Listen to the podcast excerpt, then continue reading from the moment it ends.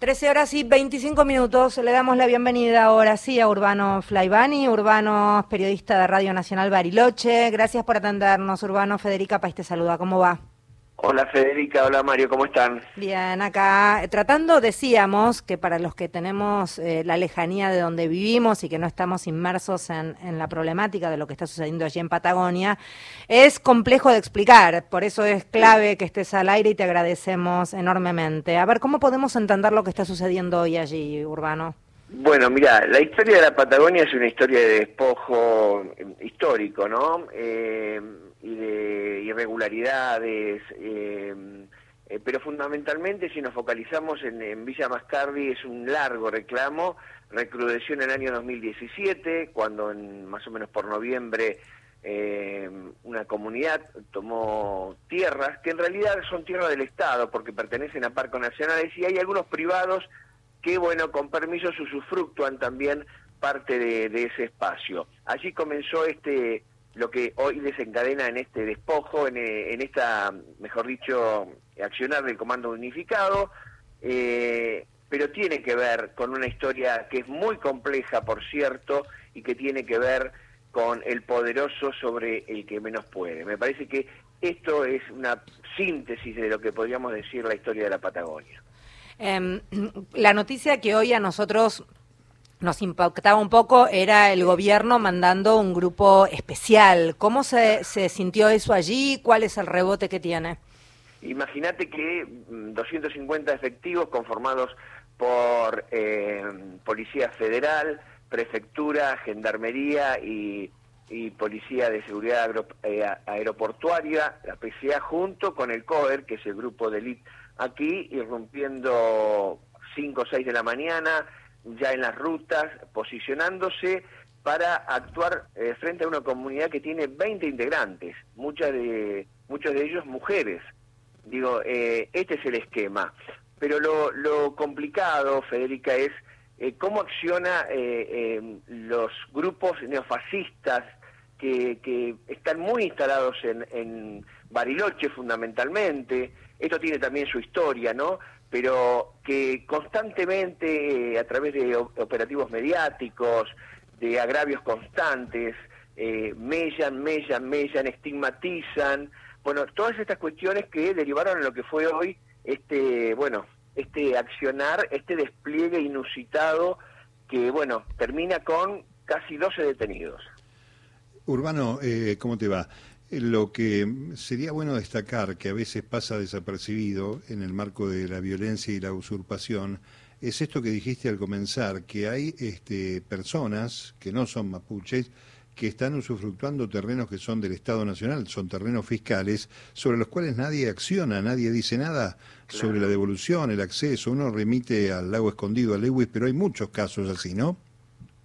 Pero ni hablar, Mario, mira, eh, acá eh, esto deriva de la inacción del gobierno rionegrino que compromete al gobierno nacional que toma cartas en el asunto, pero acá hay una cuestión de connivencia fundamental de esta gestión y anteriores eh, del gobierno de Río Negro con los poderosos. Lo de Lewis es una vergüenza cuando imagínate que hay una hoy hay un fallo que le dice, le ordena a Lewis, le ordenó hace 10 años, le vuelve a ordenar que tiene que abrir una ruta que es una ruta provincial, tiene, eh, hay dos puentes que los voló a su antojo, la imposibilidad de poder transitar por un, camino que es mucho más corto. Bueno, como eso hay un montón, eh, muy irregulares, hay muchísimos eh, informes, carpetas dormidas eh, dentro de lo que es la estructura del propio gobierno y la legislatura, conflictos de tierras.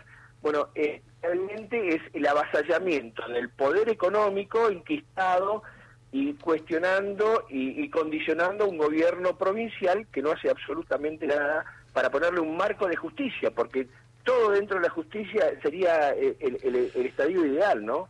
¿Cuál es la, quién es el juez o la jueza que ordenó el operativo que lo que dice? Eh, la jueza es eh, Magallanes, eh, ordenó este este operativo de desalojo, pero en realidad hay una causa judicial que se sustancia y bueno que en principio es una fiscal federal que elevó a juicio oral y público eh, por el conflicto de Villa Mascardi.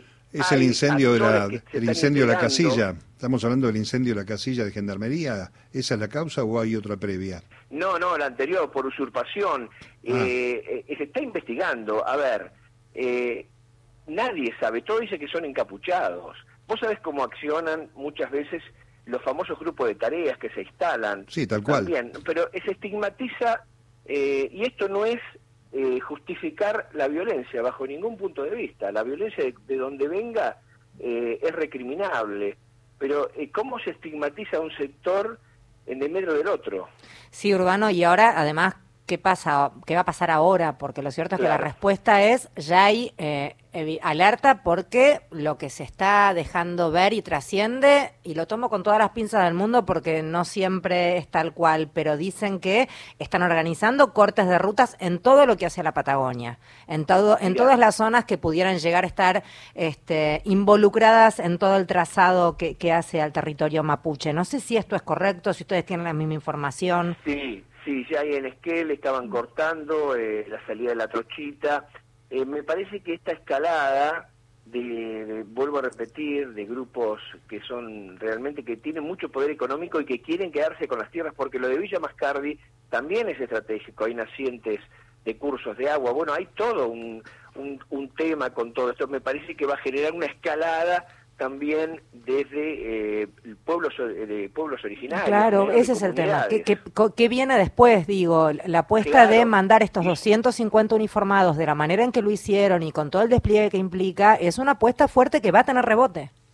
Seguro, porque se estaba, se había instalado en el 2020 mesa de consenso, mesa, perdón, mesa de consenso, una mala palabra aquí, de diálogo, porque es un, se, se generó un evento eh, en el cual se juntaron todos. La derecha más recalcitrante se juntó junto a, sectores que, que, promueven esto, el odio, la derecha constante. Bueno, se, es la mesa de consenso eh, realmente eh, es una estructura que viene a esto, ¿no? A horadar, a horadar, a horadar. Pero ¿qué viene ahora? Y sí, viene esto, una escalada, yo creo, complicada, ¿no? En, en 2020 se habían instalado mesas de diálogo, se había Además la provocativa, la provocativa visita de Bullrich, Urbano. fue el principal cómplice de toda esta situación, ¿no? Decía la provocativa visita, aparición de Patricia Bullrich de nuevo en esa zona, ¿no? También. Es realmente, eh, por, por momentos, uno observa, porque además no es solamente ella, sino eh, diputados y dirigentes del PRO, es payasesco. Realmente verlo, ver esto eh, da entre risa y, y, a veces eh, genera que mucha gente se ponga mal y que también eh, empiece a, confrontarse esto. Pero mm. realmente es muy agraviante, muy provocador, pero bueno, sabemos cómo funcionan, ¿no? Urbano, gracias por hablar con nosotros. Ojalá la próxima charla sea en otro contexto y con algún otro motivo. Un beso enorme. Bueno, esperemos que así sea. Gracias por ocuparse. Federica Mario, un, fuerte abrazo y a toda la gente de la radio. Urbano Flaibani es quien estaba hablando, periodista de Radio Nacional Bariloche.